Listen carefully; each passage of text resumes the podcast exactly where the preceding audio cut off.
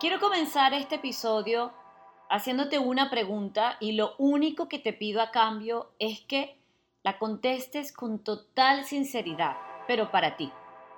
¿Cuántas veces al día, a la semana, cuántas veces al año te has dicho a ti mismo, no soy capaz de crear algo nuevo?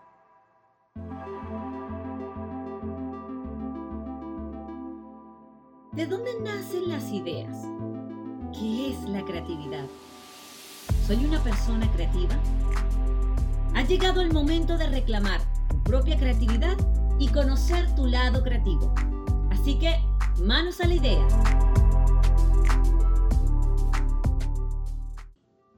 ¿Cuántas veces al día, a la semana, cuántas veces al año te has dicho a ti mismo, no soy capaz de crear algo nuevo?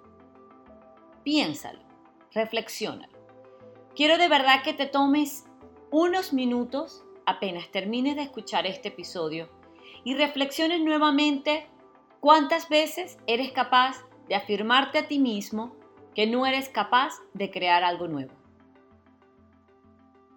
Creo fielmente que el poder o la habilidad de poder generar grandes ideas viene de la mano con mucha motivación, tener experiencia en el campo, trabajar, entrenar nuestro pensamiento divergente, nuestras capacidades y habilidades creativas, pero también tiene que ver con mucha paciencia. Y creo que de verdad la paciencia es el mejor amigo no solamente de un proceso creativo, sino de un proceso en el que entendemos de qué estamos hechos y qué somos capaces de crear.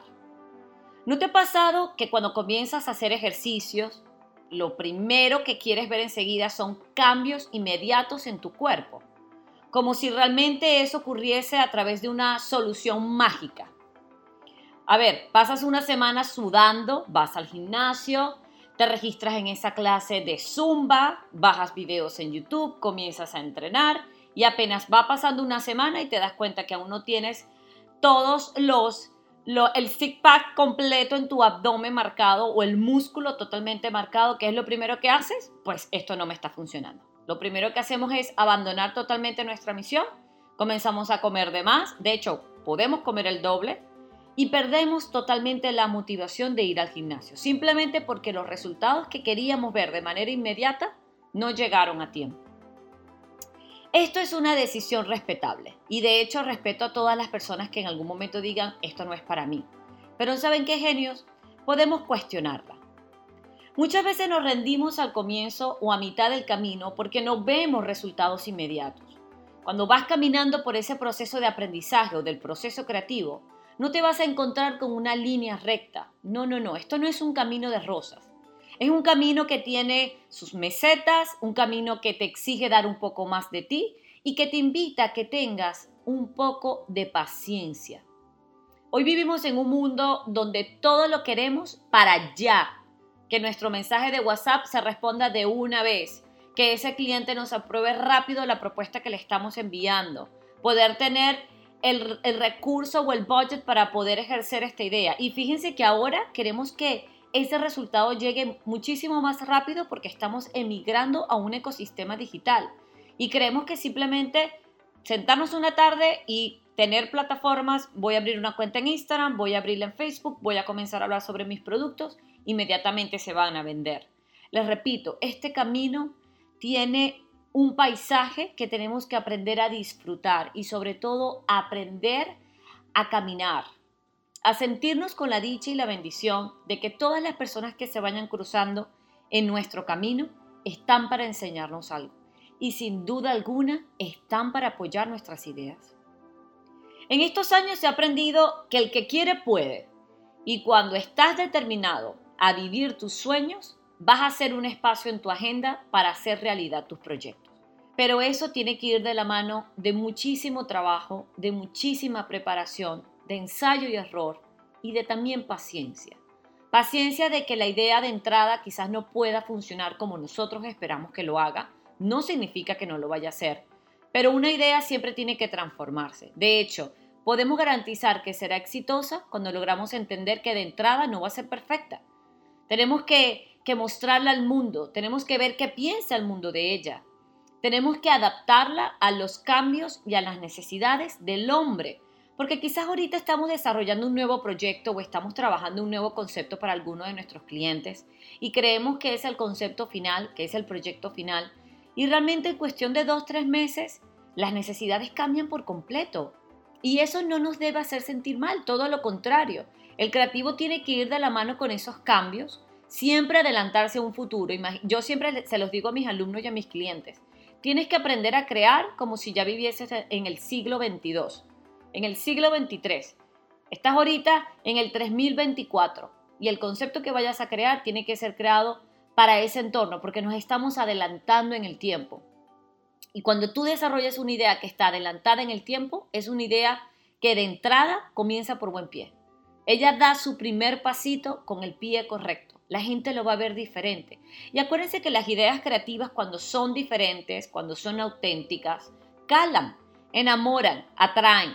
Y realmente eso es lo que estamos buscando ahorita. El primer ejercicio que quiero que por favor te lleves de este episodio, trabajando un poco sobre cómo puedo lograr esa seguridad, cómo puedo retirar esa frase de que no me siento capaz de hacer grandes cosas. Hay un libro que me gusta muchísimo, lo he leído ya que tres, cuatro veces, que se llama 25 maneras de ganarse a la gente. Esto es un libro de John Maxwell y es un libro que tiene 25 acciones ejercicios, actividades en el que nosotros podemos comenzar a desarrollar la empatía, el entendimiento y la solidaridad con la humanidad. De verdad que a mí me parece un libro espectacular, yo se los recomiendo, 25 maneras de ganarse a la gente, pero fíjense qué fue lo que hice la última vez que lo leí. Hay una regla que él comenta que es la, la regla de 30 segundos. Básicamente Trata de que tienes los primeros 30 segundos de cuando te encuentras con una persona para decirle algo agradable, pero algo que salga del corazón.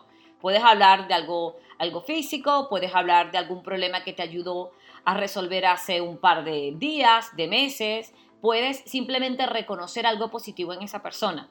Y yo lo que hice fue leerme el libro nuevamente, pero hacer los ejercicios pensando en mí misma. Hilda, si tú te miras al espejo y tienes 30 segundos para enamorarte, ¿qué te dirías?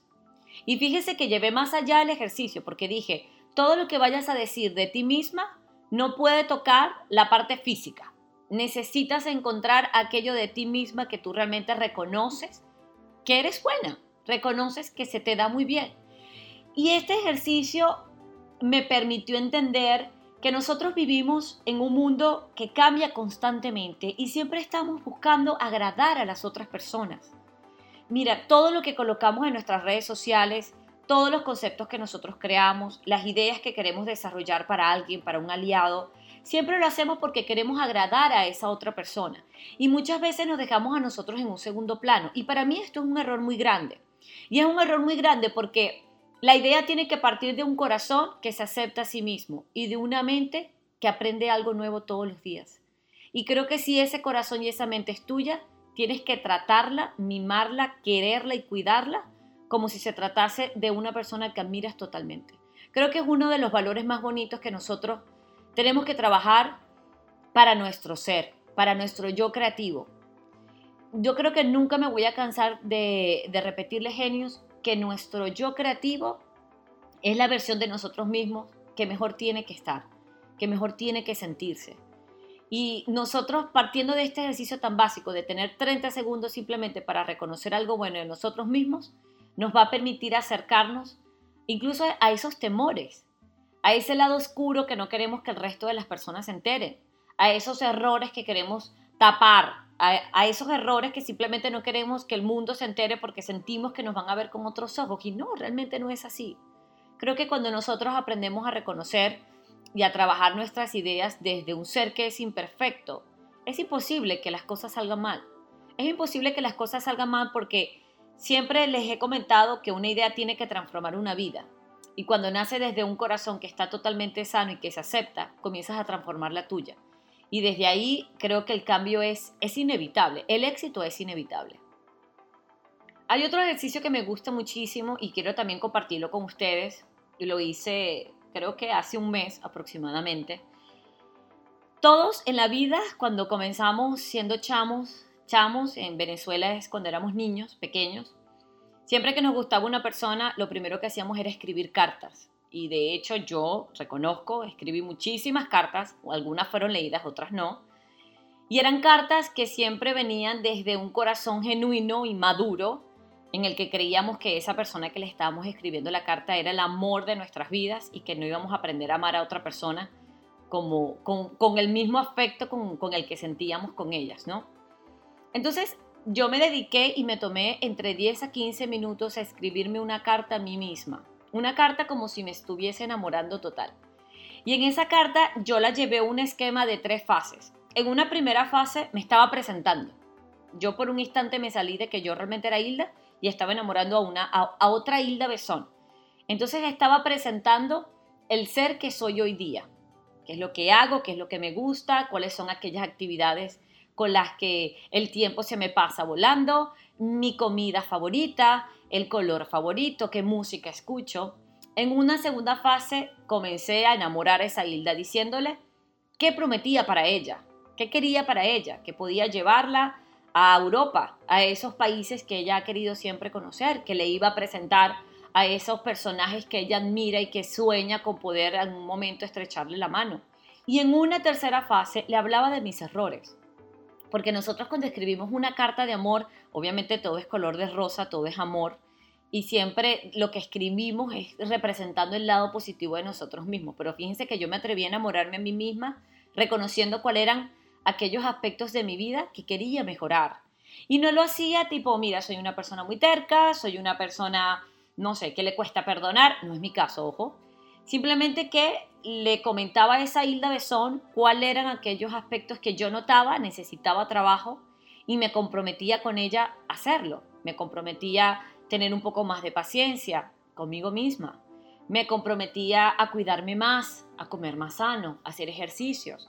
Fue como un híbrido de ejercicio creativo porque fue una carta a mí misma, pero que también la ejecuté con escritura libre, es decir, no me detuve para ver acentos, ortografía, absolutamente nada. Comencé a escribir libremente y cuando terminé la carta la guardé. Creo que nunca había llorado tanto como lo hice luego de realizar ese ejercicio creativo, porque me di cuenta que me estaba enamorando, estaba enamorando a una versión de mí que es la versión que veo todos los días en el espejo.